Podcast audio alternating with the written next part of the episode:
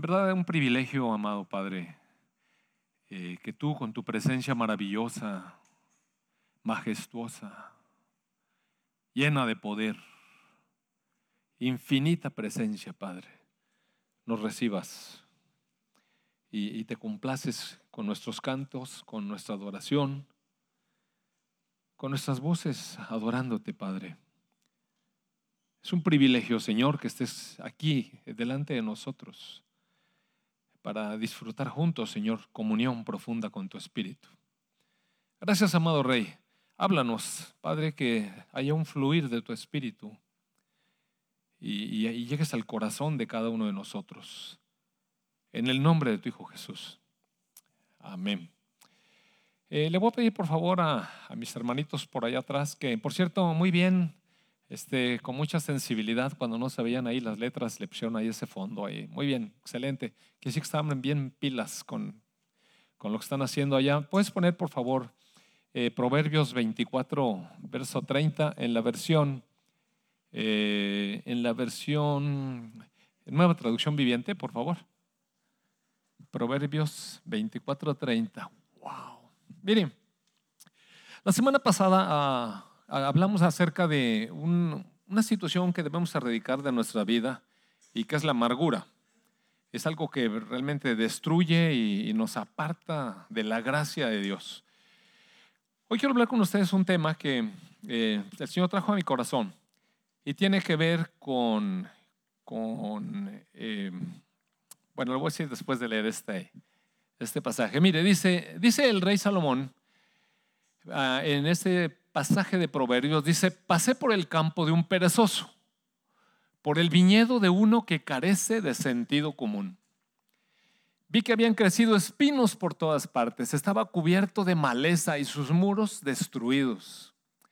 Entonces, mientras miraba y pensaba en lo que veía, aprendí esta lección. Eh, ahorita nos vamos a regresar al verso 32, ¿eh? Pero mientras dice, un rato más de dormir, un poquito más de sueño, un breve descanso con los brazos cruzados. Entonces la pobreza te asaltará como un bandido, la escasez te atacará como un ladrón armado. Y hasta ahí, regresa por favor al 32. Mire, lo que quiero destacar es lo siguiente. ¿Cómo fue que, Salomón, eh, que era un hombre muy sabio, pero cómo acrecentó su sabiduría? ¿Qué, ¿Qué era lo que estaba pasando con este hombre? ¿Qué fue lo que Dios le puso en el corazón? Dice, entonces, mientras miraba y pensaba en lo que veía, aprendí esta lección. Y es que, amados hermanos, voy a hablar con ustedes acerca de un tema, muy, muy brevemente voy a tocarlo, pero tiene que ver con la distracción. ¿Sabe que estamos viviendo un mundo que está lleno de distracciones? Bueno, siempre ha habido distracciones en nuestra vida, siempre. Y a lo largo del tiempo, siempre ha habido distracciones, pero en particular, creo que una de las acechanzas más importantes que tiene la iglesia es la distracción. Eh, mire, por ejemplo, cuando a veces nos da por leer la palabra en el teléfono celular, continuamente están apareciendo alarmas, mensajito, no sé qué, y a veces estamos en la, Biblia y de repente, pim, y pim, y, y, oiga, es una tentación darle a ver quién es.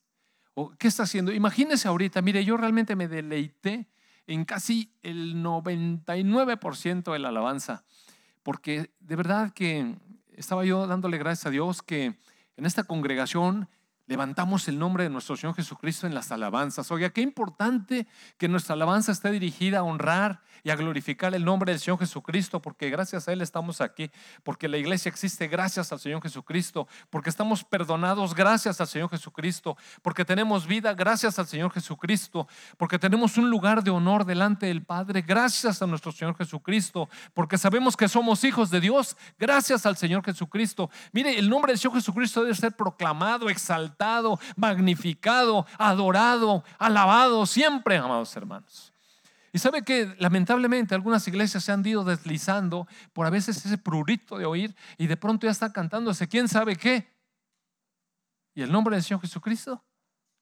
¿Quién sabe dónde quedó? Esta semana escuché una predicación por encargo. A veces algunas personas piensan, yo creo que no tengo casi nada que hacer y me piden que si puedo hacer algo. Y entonces me encargaron que si podía escuchar una predicación para dar mi punto de vista. Y bueno, la escuché. Me llamó la atención que la, predicación esta duraba cincuenta y tantos minutos. Una vez se mencionó el nombre de Jesús y no con un enfoque como debería ser. O sea, fue como, bueno, pues ni modo, se atravesó allí la ocasión. Amados hermanos, qué importante es adorar. Mire, estos momentos como el que tuvimos hace rato se prestan para que realmente nos podamos abrir en una adoración como pocas veces porque apartamos el tiempo para ello. Aquí vinimos para adorar a nuestro Señor en la mañana. El servicio empieza a las 10 de la mañana con una oración, preparando el ambiente espiritual para que el Señor descienda, para que toque a los músicos, para que nos toque a nosotros, para que podamos romper las ataduras que hay y podamos realmente concentrarnos en lo que nos trae aquí a adorar. Pero Amados hermanos, imagínense si usted está adorando y de repente le está vibrando acá la cosa. Y, está canticante y anda por aquí y le anda contestando. E, eso es una distracción, amado hermano. Eso no es tener control sobre las cosas. Dios nos dio la capacidad para tener autoridad y conquistar todo. Y mire, hay hermanos que no han podido conquistar el teléfono. No, en serio. E, o sea, ese aparatito le, gobierna a muchas personas. y Mire, no, han aprendido a gobernar el teléfono. El teléfono hay que apagarlo, diga. El teléfono hay que ponerlo lejos. Uno está sobre el teléfono, usa el aparato. Pero mucha gente se esclava de esa cosa. Pita y empieza a temblar. mire, de verdad, a veces está usted leyendo la palabra ahí en su casa, aparta un tiempo y vibra. empieza. Así como que se le, se le transmite la vibración ya, ni está entendiendo lo que está leyendo por la ansiedad de ir a contestar el teléfono. ¡Apáguele, oiga! Bueno, lo invito.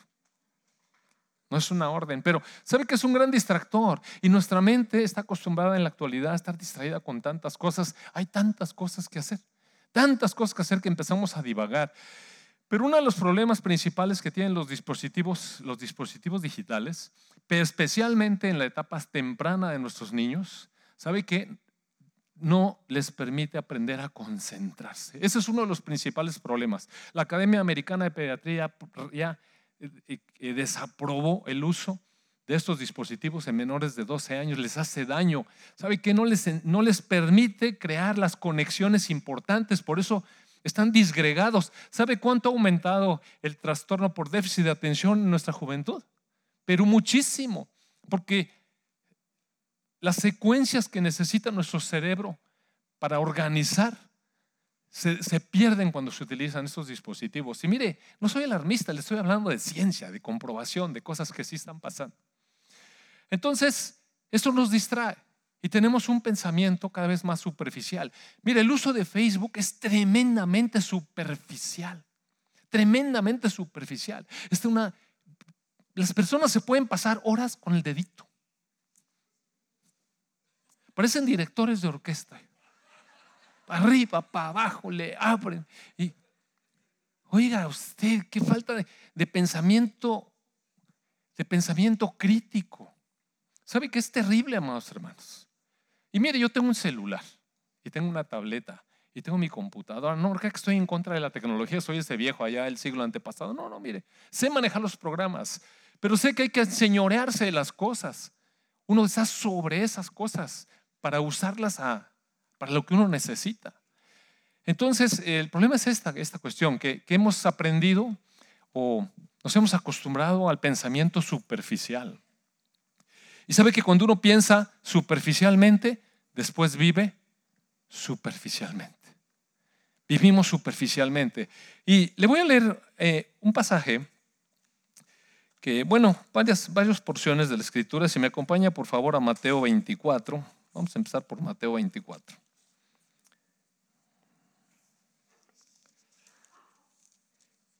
Mire, el Señor Jesús, en el verso, ahora voy a, voy a leer todo en Reina Valera, por favor, Fer.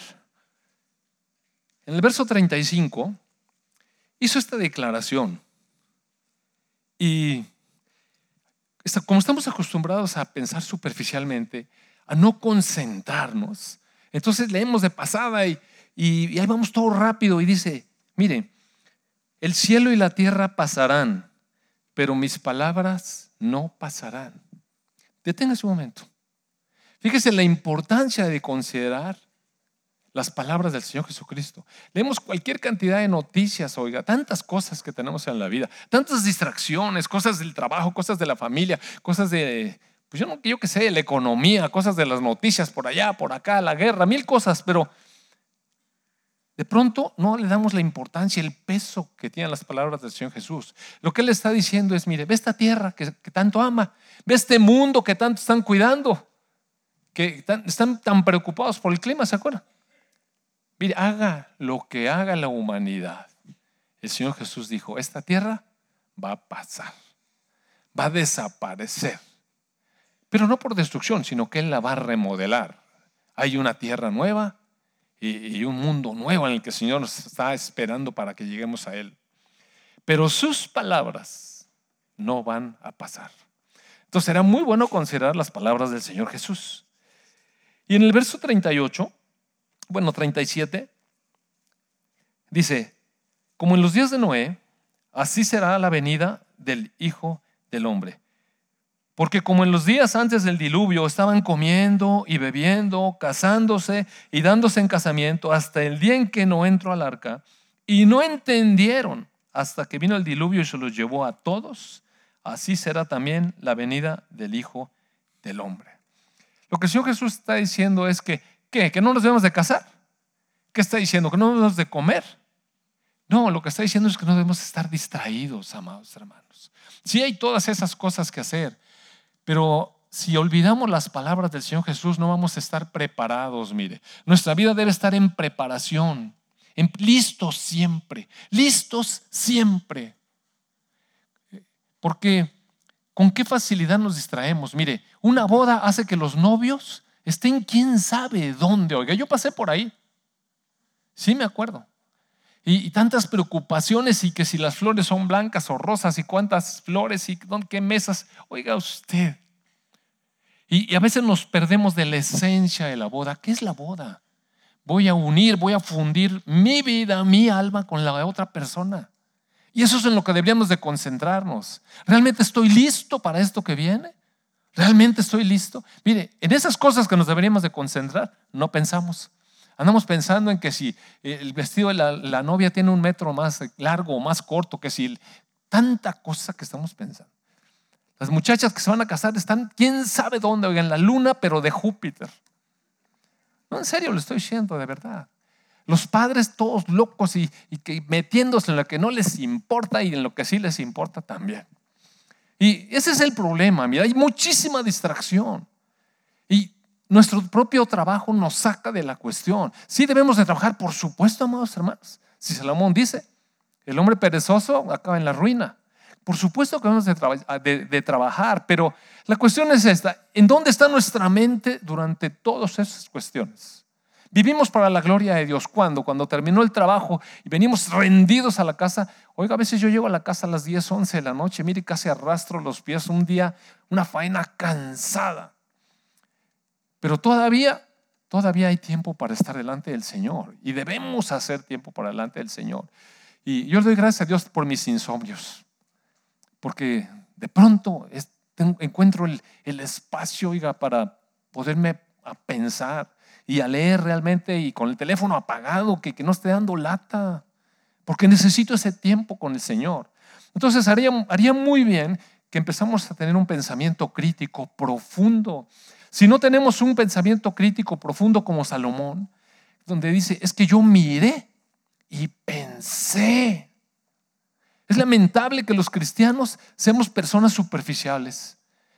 No debemos ser personas superficiales y menos con las palabras del Señor Jesucristo, porque sus palabras no van a pasar. Entonces haremos muy bien en considerar sus palabras. En el verso 44 dice, por tanto, ustedes estén preparados, porque el Hijo del Hombre vendrá a la hora que no piensen. Y a veces, hermanos, estamos, yo no sé dónde. ¿Dónde estamos? ¿Estamos listos? Cada día estamos listos para el regreso del Señor Jesús. Miren, no tiene nada de malo poder cambiar un carro y comprar y, actualizar su casa, cambiar la televisión. Yo no estoy criticando eso, pero nuestro corazón, nuestra mente, ¿dónde está? ¿Dónde está realmente? ¿Qué acaso no podemos disfrutar entonces un momento de recreación? Sí, amado hermano, sí podemos. Y debemos darle gracias a Dios por cada momento que podemos recrearnos. Pero ¿dónde está nuestra mente? el centro de nuestra mente, el enfoque de nuestra vida. No seamos superficiales, mire, porque si no, no vamos a comprender nada de lo que oímos. Y mire, unas palabras que el Señor habló. Allí está hablando de esto, de, de, de estar atentos. En el verso 45, inmediatamente de esto, donde dice, estén preparados. En el verso 45, ¿quién es el siervo fiel y prudente al cual el Señor puso sobre su casa para que para que trabaje, para que esté atento. ¿Quién es ese siervo? ¿Quién es? Y entonces el, Señor pone un ejemplo de dos posturas que puede tener esa persona. Miren, no está hablando aquí de dos siervos, está hablando de una persona. ¿Y de cuál es la actitud de esta persona? La actitud de esta persona puede ser, en el verso 46, un siervo que cuando el Señor venga lo, lo halle sirviendo. Les digo que sobre todos sus bienes lo va a poner. Pero si esa persona, esa misma persona, piensa en su corazón, no hombre, que al cabo que el Señor ni ha venido y se ha tardado un montón, quién sabe cuánto faltará para, para que venga, mejor le doy vuelo al hilacha, mire. Y entonces empieza a hablar mal de las personas, ahí está en el boletín hoy. Empezamos a hablar de otros, empezamos a, a dedicarnos a nuestros asuntos, a comer, a beber, a distraernos importantemente, a distanciarnos de la vida. El Señor va a venir el día que éste no espera, a la hora que no sabe. ¿Y sabe qué va a pasar? Lo castigará duramente y pondrá su parte con los hipócritas. Allí será el lloro y el crujir de dientes. Hace años, cuando estaba yo haciendo un proyecto de investigación, quería yo convencer a las personas de que la obesidad era un problema muy grave. Y no hallaba yo cómo me, pegarles en algún lugar donde doliera para que hicieran caso, porque eh, de pronto llegó un momento en el que, en que a la sociedad ya no le importaba la obesidad. Ya comíamos lo que fuera y nadie se cuidaba y todo el rollo. Mire, se, venía un cataclismo sobre la salud. Y entonces se me ocurrió hacer un, un video, un demo, de qué es lo que va a pasar a las personas que no se cuidan, cómo van a desarrollar Primero el sobrepeso y luego consiguen, si siguen ese estilo de comida van a desarrollar diabetes y luego cómo, cuáles son las consecuencias finales de ese estado. Y entonces se me ocurrió hacer el video filmando en el hospital personas a las que les cortaba una pierna o así dramático, ¿verdad? Y, y cómo las inyecciones diario y, y, la insuficiencia renal y cómo termina un paciente en el hospital así grave, un desastre. Y quería yo grabar todo eso. Y una compañera me dijo, oye, eso está tétrico, ¿por qué vas a poner eso? Y yo le dije, ¿les parece mal? ¿Les parece mal que ponga ese, ese video motivacional? Y entonces dijo un compañero me dijo, pues es la verdad, así van a terminar. Y no nada más había que ponerlo malo, mire, también hay cosas buenas. Si usted se cuida en su alimentación, si usted baja de peso, si usted hace un poco de ejercicio, va a ver que va a tener una mejor vejez, va, a llegar mejor. Claro, mire, de todas maneras nos vamos a morir, ¿eh? déjame decirle. Ve lo atlético que estamos. Mire, con todo y todo, vamos a sacar calaca. En serio, así, tengo el cuerpazo que tenga, se haya operado 10 veces, como quiera. Como quiera va a acabar calaca, de todas maneras. Pero el punto, el punto es que eh, eventualmente hay cosas que motivan positivamente y cosas que motivan negativamente. ¿Sabe que Jesús utilizó un sistema de las dos cosas? Él está diciendo, mire, la consecuencia de no estar preparado es esta. La consecuencia de no estar preparado es que el Señor va a regresar cuando la gente no está lista, cuando no se lo espera y va a haber un castigo duro. Mire, duro. Mis palabras pasarán. Digo, perdón, la tierra pasará, pero mis palabras no pasarán. ¿Quién dijo eso? El castigo duro.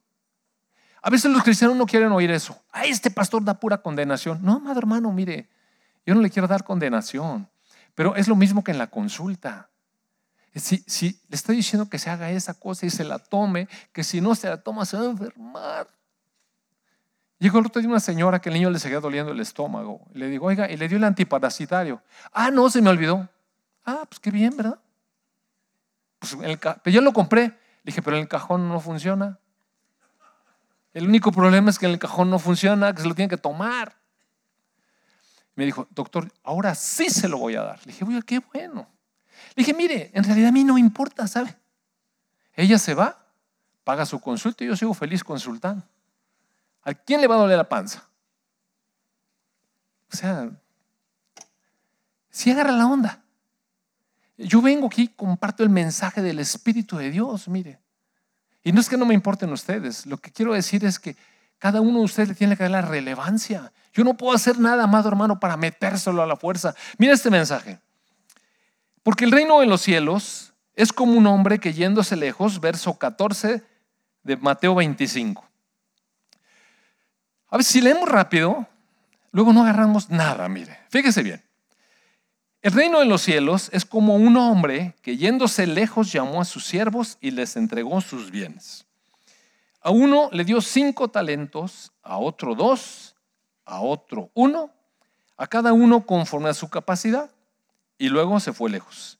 Y el que había recibido cinco talentos fue y negoció con ellos y ganó otros cinco talentos. Asimismo, el que había recibido dos ganó también otros dos. El que había recibido uno fue y cavó en la tierra y escondió el dinero de su señor. Después de mucho tiempo vino el señor de aquellos siervos y arregló cuentas con ellos. Y llegando el que había recibido cinco talentos, trajo otros cinco talentos y dijo, Señor, cinco talentos me entregaste, aquí tienes, he ganado otros cinco talentos sobre ellos. Y su señor le dijo, bien, buen siervo y fiel, sobre poco has sido fiel, sobre mucho te pondré entra en el gozo de tu Señor. Y entonces aquí Jesús empieza a decir las cosas positivas de trabajar para Él. Y si multiplicaste lo que te di, te felicito y te voy a dar más. El de, del dos talentos también dijo, Señor, me entregaste dos talentos, aquí tienes, sobre ellos gané otros dos talentos. ¿Y qué dijo el Señor? Bien buen siervo y fiel. Sobre poco has sido fiel, sobre mucho te pondré. Ven, entra en el gozo de tu Señor. Pero cuando llegó el que había recibido un talento, dijo, Señor, te conocía que eres hombre duro, que ciegas donde no sembraste y recoges donde no esparciste, por lo cual tuve miedo y fui y escondí tu talento en la tierra. Aquí tienes lo que es tuyo. Voy a preguntar, ¿está hablando de dinero o de habilidades? ¿O de dones? Como no oigo, dinero. ¿De qué está hablando? Levante la mano el que piensa que está hablando de dinero los que están hablando de habilidades. ¿Y los demás? No está hablando de nada. No, no, no.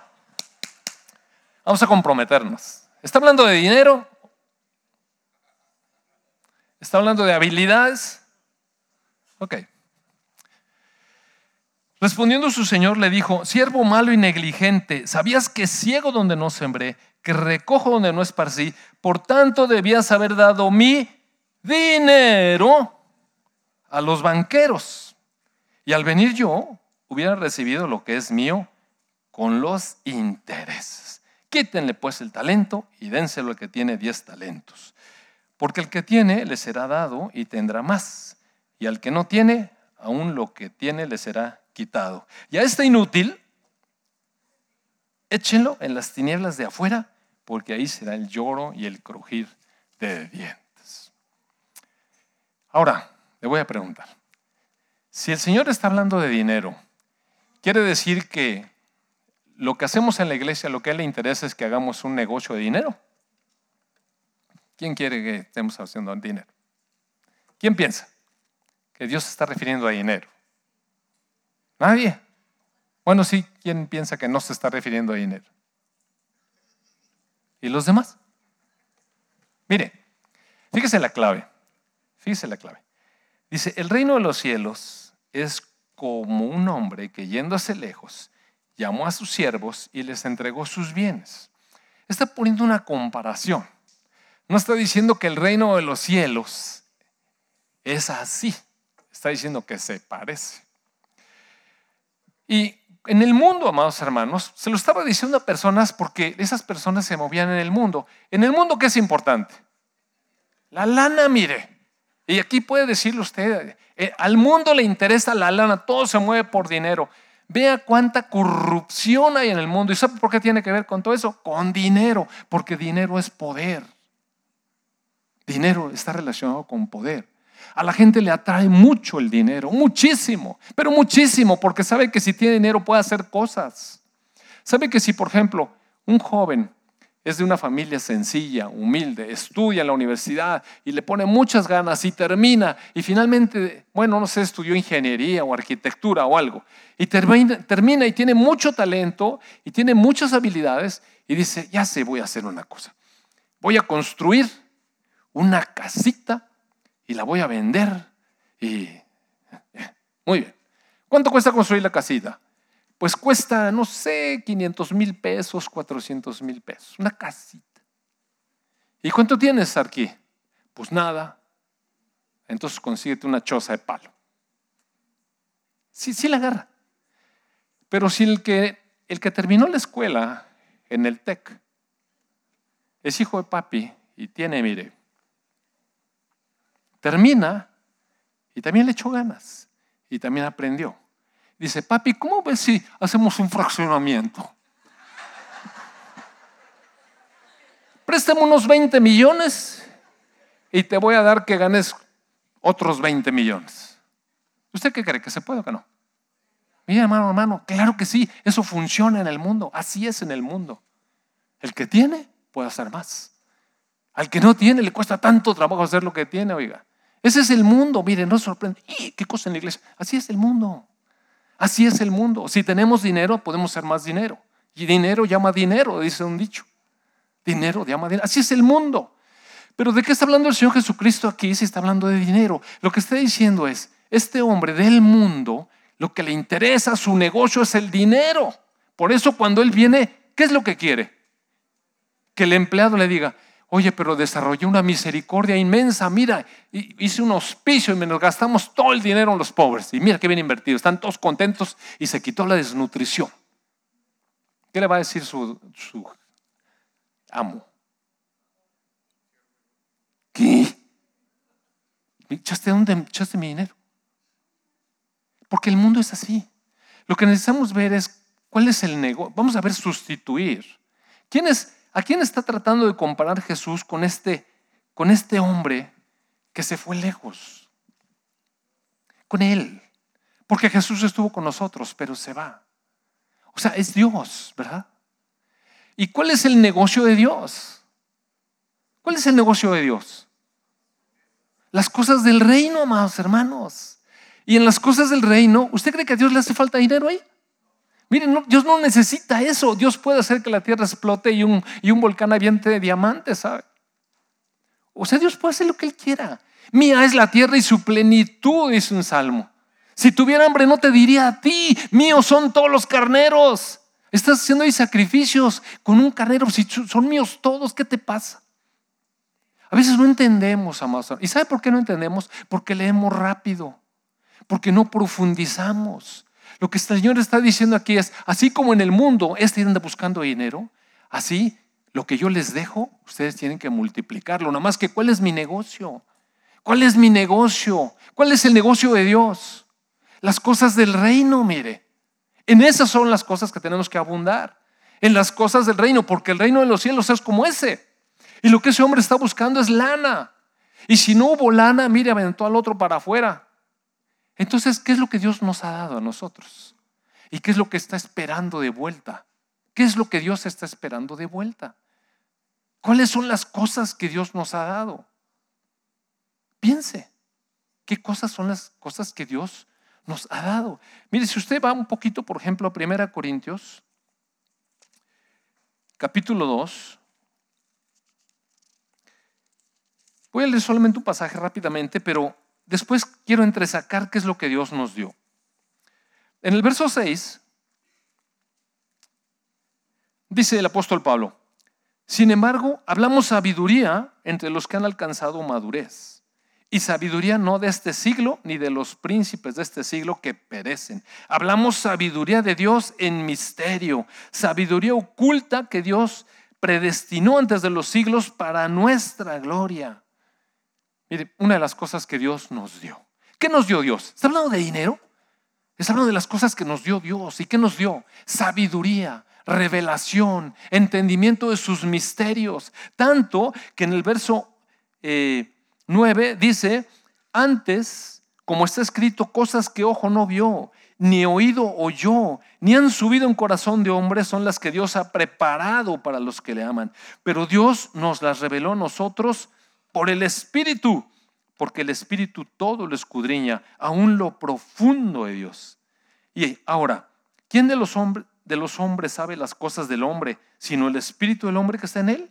Así tampoco Nadie conoció las cosas de Dios sino el Espíritu de Dios. Y nosotros no hemos recibido el Espíritu del mundo, hemos recibido el Espíritu que proviene de Dios para que sepamos lo que Dios nos ha concedido. Mire las cosas que Dios nos ha concedido, amados hermanos. Nos concedió la vida, nos concedió su espíritu, nos concede sabiduría, nos concede revelación, nos concede entendimiento de los misterios escondidos antes de los siglos. Ese es el reino, mire. Ahí es donde Dios quiere que prosperemos, que multipliquemos. Lo cual también hablamos no con palabras enseñadas por sabiduría humana, sino con las que enseña el Espíritu y acomodamos lo espiritual a lo espiritual. Tenemos que acomodar el Espíritu al entendimiento de la palabra, porque la palabra es espiritual, ¿sabe? Si la leemos con los ojos distraídos del mundo, no entendemos nada, amado hermano. ¿Sabe que yo he escuchado predicaciones, más de tres, que esta parábola de los talentos todo el tiempo le enfocan a dinero? Dentro de la iglesia le enfocan a dinero. Porque atrás hay un interés, hay un corazón corrupto que lo que quiere es que la gente venga y deje su dinero.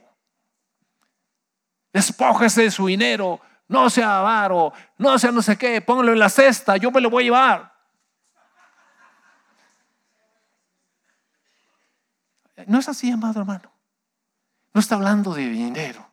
Está hablando de las cosas del reino y las cosas del reino son esto. Pero dice, el hombre natural no percibe las cosas que son del Espíritu de Dios. Son locura para él. No las puede entender porque se deben de discernir espiritualmente.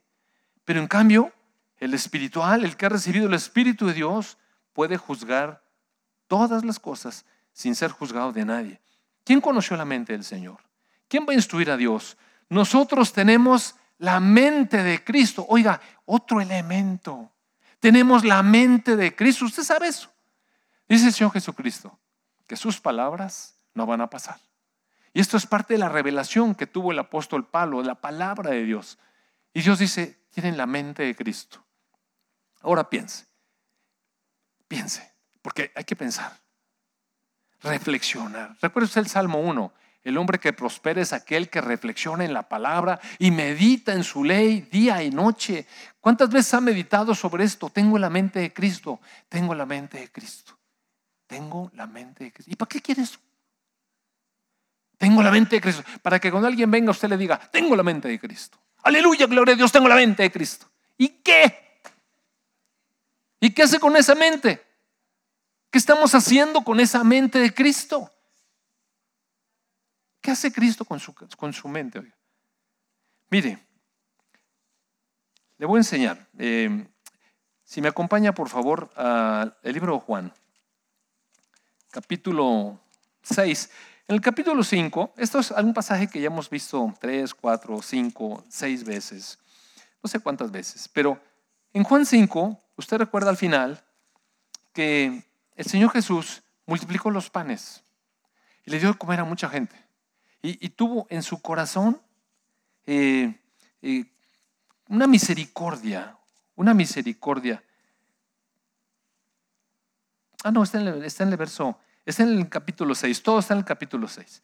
Dice que Jesús, verso 1, fue al otro lado del mar de Galilea, de Tiberias, y le seguía una gran multitud porque veía las señales que hacían los enfermos. Entonces Jesús subió un monte y se sentó allí con sus discípulos. Mire, fíjese bien, viene una multitud, ahí está ya la bola.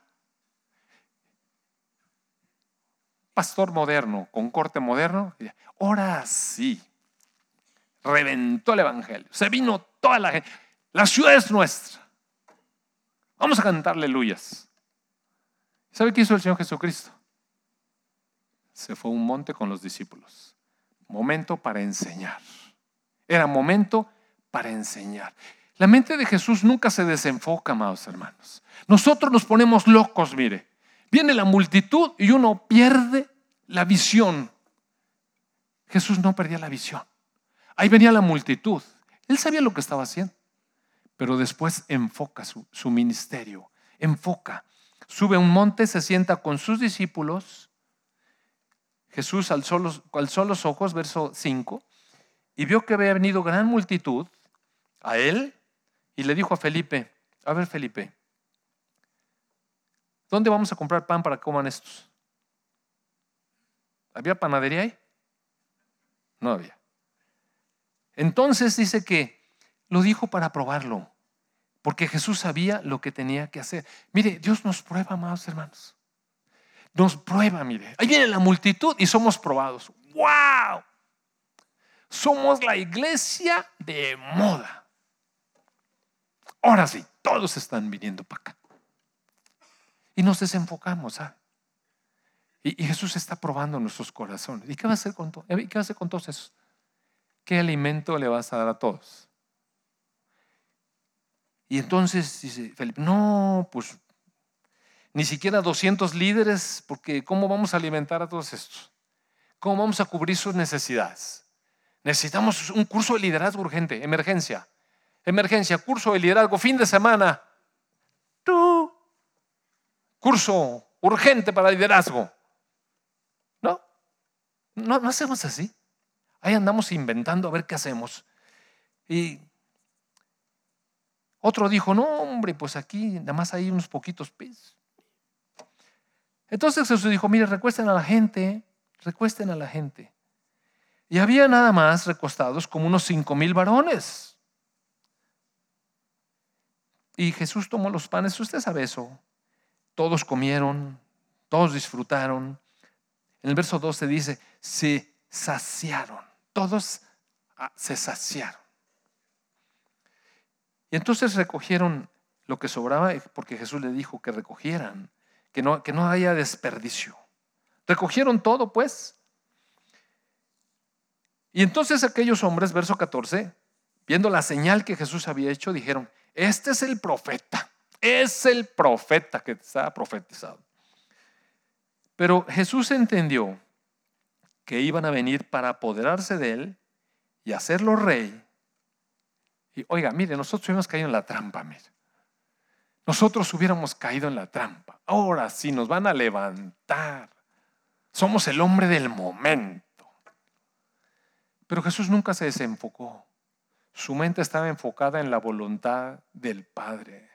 Su mente era humilde. Su mente era, era de mansedumbre, era de dominio propio. Sabía lo que tenía que hacer. Y entonces, ¿sabe qué hizo? Cuando viene todo el tumulto, que, oiga, aquí se hubieran cantado no sé cuántas cosas en la tierra, pero él se fue al monte solo. Dijo, no, no es el tiempo, no es el tiempo. Entonces, bueno, los discípulos después se fueron en la barca, Jesús los alcanzó allá a medio del lago y dice en el verso 22 que al día siguiente la gente que estaba al otro lado vio que ya no estaban Jesús ni los discípulos, total, se fueron a seguirlo hasta Capernaum. En el verso 25 dice que lo encontraron al otro, del, al otro lado del mar y le dijeron, rabí, maestro, ¿cuándo llegaste acá? Y mire, Jesús no se desenfoca sabe.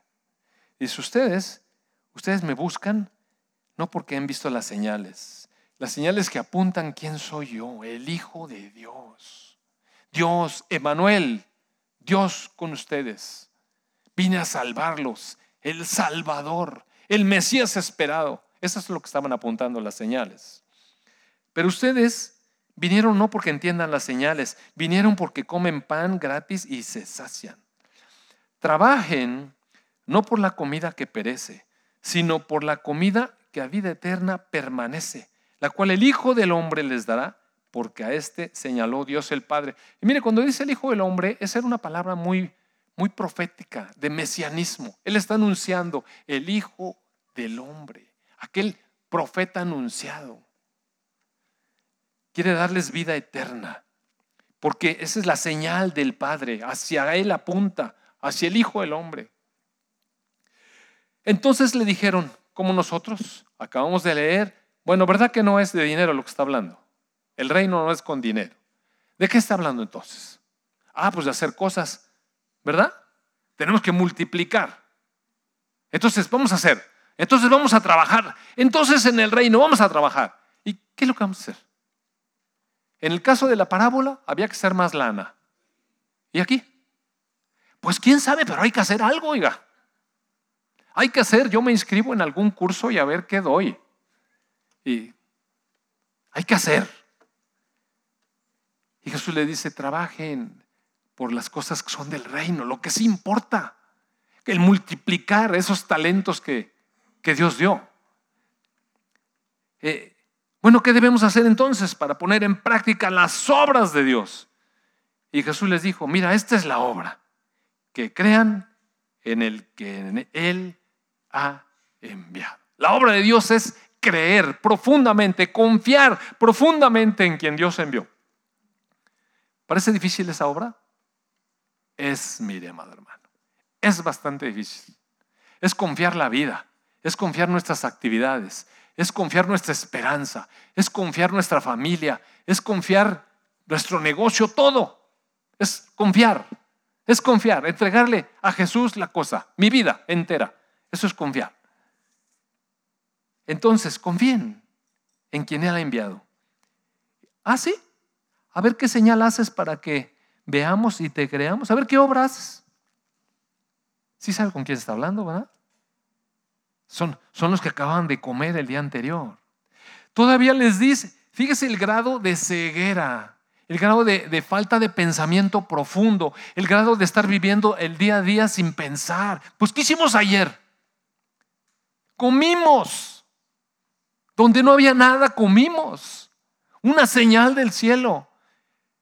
Nuestros padres comieron el maná en el desierto. Como está escrito, hasta se cita la palabra, pan del cielo les dio de comer. Mire, ¿se sabe uno la palabra? Y empieza a citarla sin entendimiento. Y Jesús les dijo, de cierto les digo, no les dio Moisés el pan del cielo, mas mi Padre les da el verdadero pan del cielo. Porque el pan de Dios es aquel que descendió del cielo y da vida al mundo. Es decir, Jesús empieza a apuntar hacia Él. La gente dice, bueno, entonces danos de ese pan. Yo soy el pan de vida. El que a mí viene nunca tendrá hambre. El que en mí cree no tendrá sed jamás. Y empieza a hablar de, de que lo tienen que comer. Lo tienen que comer. Otra vez la gente se empezó a perturbar porque él habló de comer su carne de beber su sangre y la gente se empezó a perturbar. Oiga, esto está terrible. ¿Cómo? Es una abominación. De por sí era una abominación comer o beber sangre de animales. Imagínense de una persona. ¿Qué, qué, cómo suena eso? Como se estaban perturbando, el Señor Jesús, en el verso 63, bueno, primero, primero está buenísimo, mire. La gente empieza a, hablar. Verso 60. Muchos de los, discípulos, de los discípulos, mire, de los discípulos, la gente que sigue a Jesús, la iglesia, pues. Muchos discípulos empiezan a decir, no, hombre, eso está re difícil. ¿Cómo, ¿Qué vamos a andar haciendo eso? ¿Cómo vamos a andar haciendo eso? Y Jesús, que sabe todas las cosas, les dice, ¿Los, ofende eso? O sea, lo que les acabo de decir, ¿los ofende? ¿Les ofende? ¿Cuántas cosas que a veces el Señor habla nos hace sentir ofendidos? ¿Nunca se ha sentido usted ofendido por cosas que oyó así como un cocotazo? ¿Nunca se ha sentido ofendido? Cosas que Dios nos dice a veces nos incomodan, oiga. ¿Y Jesús los ofende eso? Esto que le estoy diciendo, que les ofende? Pues qué tal que vieran al Hijo del Hombre subir donde estaba primero? El Espíritu es el que da vida. La carne para nada aprovecha. Las palabras que les estoy hablando son espíritu y son vida. ¿Sabe que mucha gente tomó a Jesús como un maestro y en la actualidad mucha gente toma a Jesús como un maestro y su doctrina como algo digno? El mundo sí le, gusta, ¿sabe? Muchas personas que no son creyentes se han apropiado de las palabras del sermón del monte. Dicen, oh, está buena esta doctrina. Y muchos maestros en la actualidad que no son creyentes en Jesús, así de confiar en Jesús, de entregarle sus vidas, dicen que la enseñanza de Jesús es buena. Tenemos un liderazgo cual Jesús. Un liderazgo que sirve. Y hacen un libro de liderazgo, el cual venden muy bien, y fue el libro del año. El liderazgo cual Jesús. Se promueve como libro cristiano. Lo único que está buscando es echar la bolsa. Porque Jesús nos llamó a eso, a tener un liderazgo de servicio. Si oye, padre, mire, en una convención de, en una convención de, de negocios se oye muy bien. Liderazgo de servicio. Vamos a cambiar. Miren, hasta Jesús lo hizo. Ah, y toda la gente aplaude al orador. Qué bien. Liderazgo de servicio. Pero ¿es usted lo que está hablando? Lo que está hablando él es que es espíritu lo que está hablando. Es vida. ¿Sabe que lo que él está hablando es de incorporar a Jesús adentro de nosotros? Y eso ninguna religión lo tiene. Las religiones dan escritos y la gente quiere seguir las enseñanzas, pero el cristiano es una persona que ha tomado a Cristo, que lo ha incorporado en su ser, que lo vive, que lo vive. Alimentación, mire, está hablando de alimentación, no de seguir a alguien. Seguir a alguien está afuera. Alimentarse de alguien es incorporarlo. Le voy a platicar unos dos minutos de una cosa complicada, pero a lo mejor le, entiende un poco más al pasaje. ¿Sabe qué es la alimentación, amado hermano? Ayer teníamos mucha hambre porque fuimos a comer muy tarde. Entonces mi yerno tenía un hambre terrible. Y entonces dijo, vamos a donde podemos comer mucho. Oiga, y que vamos a comer unos pollos felices, ¿verdad? No sé por qué están felices los pollos, a lo mejor porque no los íbamos a comer nosotros. La cosa fue que llegamos con esa hambre. Eran como las cuatro y media de la tarde, cinco, no sé qué horas. Un hambre, oiga. Mire, olvídelo, quesadillón, pollo, salsa, todo lo que había ahí comimos. ¿No? Y salimos muy felices de ahí. Los felices éramos nosotros. Salimos muy felices. Pero mire, uno a veces este, se va y ya se le olvidó que ya comió. Pero ¿qué pasó con esa comida? ¿Sabe lo que pasó? ¿Usted sabe qué pasó con el pollo? Pues tiene carne y son proteínas. Y también tiene un poco de grasita y bueno, son grasas, ¿no? Y luego el quesadillón tiene carbohidratos y, y el agüita y el azúcar. ¿Y qué pasó con esa comida? ¿Usted sabe lo que le pasó? Mire, nuestro intestino delgado rápido absorbió el azúcar porque ahí se absorbe rápido, el azúcar para adentro, rápido. Pero la grasa tuvo que pasar por el efecto de la bilis. La bilis es para digerir la grasa, ¿sabe? Por eso los que tienen piedras cuando comen grasa hacen que dolorcito, ¿verdad? Y entonces la grasa tiene que ser, tiene que ser metabolizada, rota en pedacitos, pedacitos, porque las grandes gotas de grasa no se pueden absorber. Entonces se tiene que romper en una cosa que se llaman kilomicrones y eso se absorbe en el intestino. Y las proteínas tienen que pasar por el efecto del páncreas y también de la milasa de la saliva para que se puedan romper y eso se llama hidrólisis de las proteínas porque no las podemos absorber así todas grandotas. Entonces tienen que romper en pedazos chiquititos los aminoácidos y ahí se van absorbiendo. Y todo ese pollo que nosotros nos comimos, así rico, adentro realmente ya no tiene ni sabor, mire, ya todos son puros pedacitos que el intestino va absorbiendo. Y todo eso lo incorpora a nuestro cuerpo, ¿sabe? Entonces las proteínas se van a formar estructura en nuestro cuerpo, hormonas o tantas otras cosas que se necesitan. El azúcar se va a las células y ahí entra la mitocondria y ahí se transforma en ATP, ¿no? Y entonces nos podemos mover, tenemos energía. De energía, mire. Los fosfatos de alta energía, nos movemos.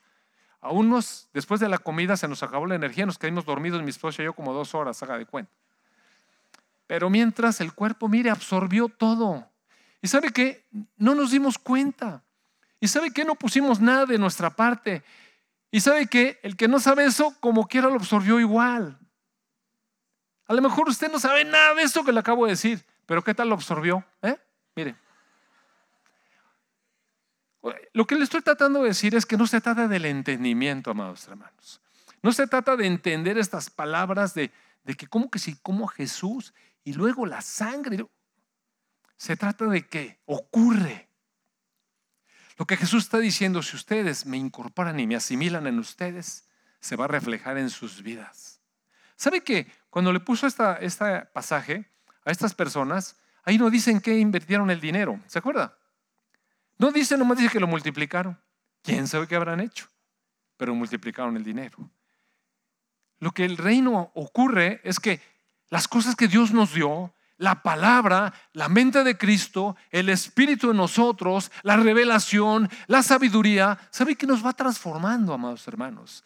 Y si nosotros nos metemos, pero profundamente en la palabra y la vamos asimilando, pero de verdad asimilando, asimilando, no como esas personas que tienen síndrome de intestino corto y todo se les sale, mire, sino el, que realmente asimila y, y se le nota en su cuerpo. ¿Sabe qué? La verdad es que muchas cosas hacemos y ni sabemos. Pero el reino de los cielos se empieza a expresar a través de las vidas que son transformadas por la palabra viviente, mire. No se trata de que si tomé el curso de tal y ahora lo reproduzco y yo llevo, hermanos, aquí sin presumir, pero yo di este año cuatro cursos. Pues qué bueno. ¿Y cuánto de Cristo había en ese curso? ¿Cuánto de Cristo había en tu corazón? ¿Cuánto había en, cuánto había en, emanar de tu olor? ¿Era olor fragante o era puro presumir de tu gran conocimiento? Porque sí se puede hacer así, ¿verdad? Sí sabemos. Entonces, en el reino, amados hermanos, estas cosas que Dios nos dio, estos talentos, que por cierto, ¿sabe usted que en la versión nueva traducción viviente, eh, esta parte de a ver, le puedes poner ahí, nada más para que vean que sí es cierto, que está en Mateo 24, 24 o 25, ¿qué era? 25, ¿verdad? Era Mateo 25. Ahorita te digo dónde está.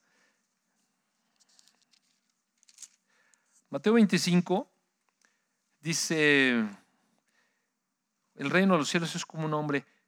Mire, le puedes poner en el verso 25, 15, por favor. Nueva traducción viviente. Mire qué interesante está ahí, cómo lo pusieron.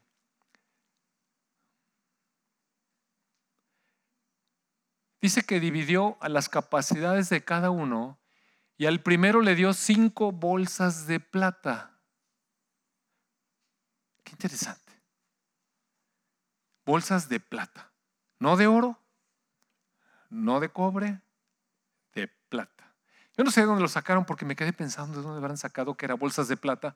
Y acá dice que eran talentos y dinero. Pues no sé de dónde serían de plata. Pero lo interesante es que si es verdad, que necesito hacer una investigación de eso, pero si es verdad que fue plata, ¿sabe lo que significa el oro en la escritura? El oro en la escritura siempre habla de la presencia de Dios, de su divinidad, de su esencia, de lo más puro que hay, de lo valioso. El oro siempre se compara con Dios. Pues es una representación, un simbolismo. ¿Sabe qué es la plata? Jesús, la redención, el perdón, la gracia sobre una persona. Siempre. Si esto es verdad, si es por ahí el asunto, que no lo sé, necesitaría investigar de dónde sacaron que eran bolsas de plata. ¿Sabe de qué está hablando? Cristo en nosotros. El trabajo de Cristo en nosotros el trabajo de Cristo en nosotros. Plata, no oro, plata.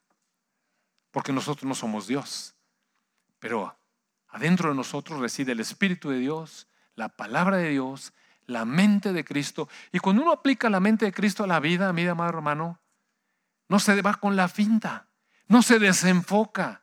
Sabe que cuando un tumulto viene, hay que tener cuidado porque se le sube en el orgullo. Sabe que cuando viene una crítica de alguien, hay que medir lo que nos están diciendo y no caer en el juicio de andar murmurando, andar criticando a los demás. Cuando viene una ofensa, la mente de Cristo sabe que tiene que soltar esa cosa porque eso encarcela y amarga. Es la mente de Cristo, mire.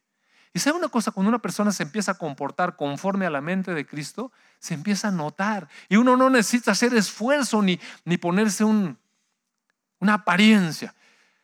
Hoy voy a salir como un cristiano maduro. Porque mire, cuando uno sale con esa, Dios se encarga de que a los dos pasos, ¡zas! le demuestra a uno la carnalidad que uno trae adentro. Pero la mente de Cristo, que sí tenemos, amados hermanos, tenemos la mente de Cristo porque Él nos la dio. Recuerda usted esa promesa que está en Jeremías y está en Ezequiel 36, donde el Señor dice, tienen un corazón duro, tienen una mente que no entiende, pero yo les voy a dar un corazón de carne y voy a poner mis leyes en su mente para que la anhelen, para que la entiendan. Es, el cumplimiento de esa promesa, amados hermanos. Es la mente que Dios nos regaló, sus cosas, su reino, las cosas que son de valor para Él. En eso tenemos que crecer, mire en conocer más y más a nuestro Señor Jesús a través de un pensamiento reflexivo, profundo, de asimilar la palabra de asimilar la palabra, de reposar en nuestro espíritu, no distraído, amado hermano, con tanta cosa. Si usted lee la palabra y está piense y piense en que cómo va a quedar. Mira, ahorita nos están poniendo ahí en la casa un tinaco, porque con esta cosa de la escasez del agua. Pero si uno está piense y piense en esas cosas, mire, está leyendo la palabra, los que no escapáis de la espada andad, no se vaya a zafar el cordón del tinaco. ah, perdón, perdón. Este, acordaos de Jerusalén. Y así empieza uno, está todo distraído. A mí me ha pasado, amados hermanos. La distracción es terrible, mire. La distracción es terrible y necesitamos cultivar la mente del Señor Jesús enfocada. Mantenernos, sí, hay cosas que hacer, si no, no vamos a estar ahí nada más de rodillas. Hay muchas cosas que hacer, pero las podemos hacer en el Espíritu. Por eso la palabra nos dice, vivan en el Espíritu y no en la carne. Y cuando uno vive así, la verdad es que no importa tanto lo que esté uno haciendo, porque Dios lo está haciendo a través de la vida. ¿Ve? No importa tanto lo que esté haciendo, sino el fluir del reino de Dios en su vida. Si, por ejemplo, usted está saliendo con su esposo y usted es la esposa y su esposo le dice, a ver, mi amor, este, deja la cosa ahí. Pero es que no sé qué, por eso, o sea, explíquele, ¿verdad? Mira, es así. Pero si dice, déjalo, déjalo, yo ya lo arreglé, déjalo. Entonces usted puede decir, sí, mi amor, ahí lo dejo. Es tu responsabilidad. Vente. Pero la resistencia, no, que no sé qué, que tú siempre. ¿Para qué hace eso? Mire, eso no glorifica a Dios. Eso es lo que vamos a aprender en este seminario. Y cómo vivir para la gloria de Dios. Cómo vivir para la gloria de Dios. Ciertamente los jóvenes, la gente sola, todos. Todos. ¿Está divorciado? Pues viva para la gloria de Dios. Porque no quiere decir que el divorciado no puede vivir para la gloria de Dios. Puede vivir para la gloria de Dios. Pero es que yo no tengo mis dos papás. Pues vive para la gloria de Dios. Sin papás. Y si tiene hijos, y si no tiene, y si tiene muchos, se puede vivir para la gloria de Dios. Educar a los hijos conforme a la palabra glorifica a Dios, amados hermanos. Vivir modelando para nuestros hijos conforme a la palabra glorifica a Dios. Y pero mire, necesita uno compenetrarse cada cosa que hacemos. Cada cosa que hacemos. Amén. Vamos a orar.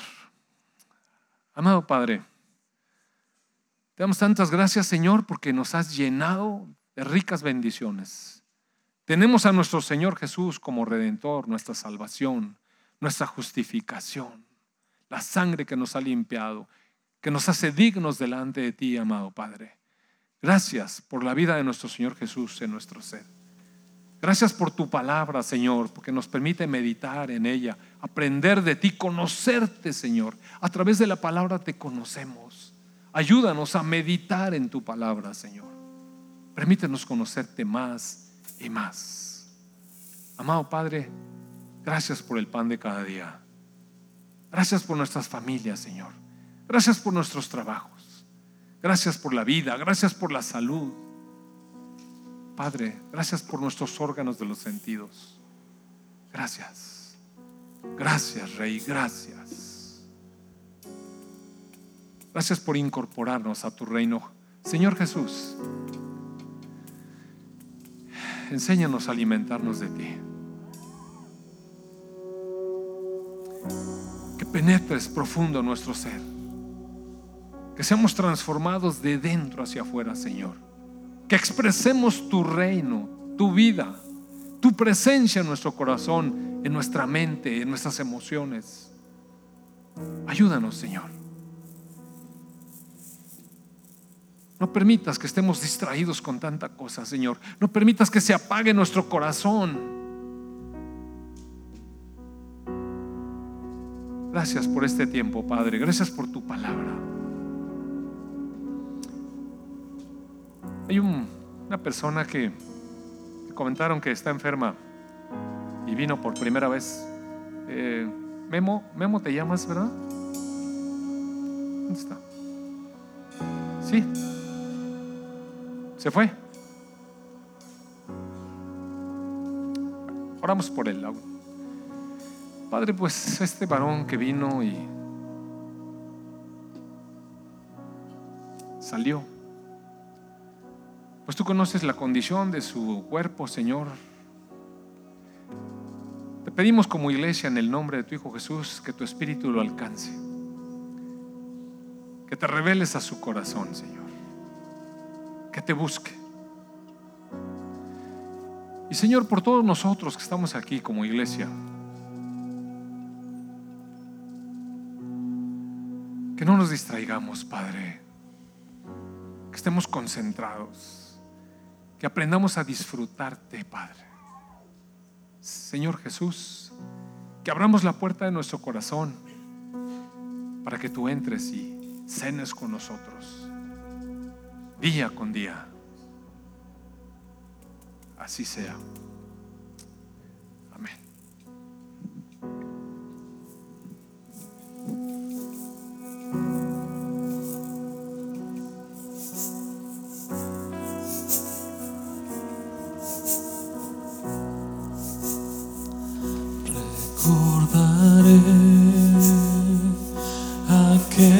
Aquella cruz donde sangró,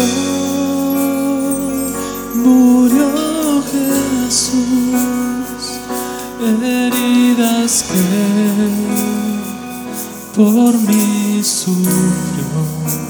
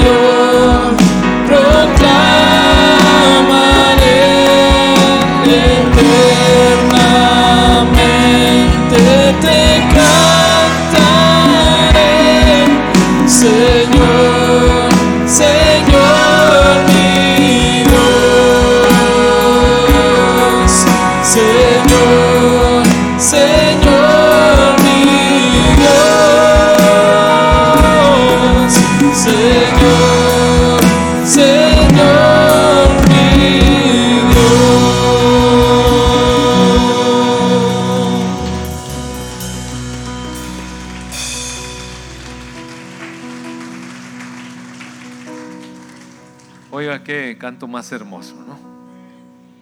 Eh, un día el Señor va a llegar y cara a cara le veremos y qué hermoso poderle, poderle disfrutar y que nos diga, bien buen siervo y fiel. Fuiste fiel en lo poco, déjame ponerte en mi gozo, en mi abundancia. ¿No le gustaría? Pues entonces, tenga bonita semana, Dios le bendiga.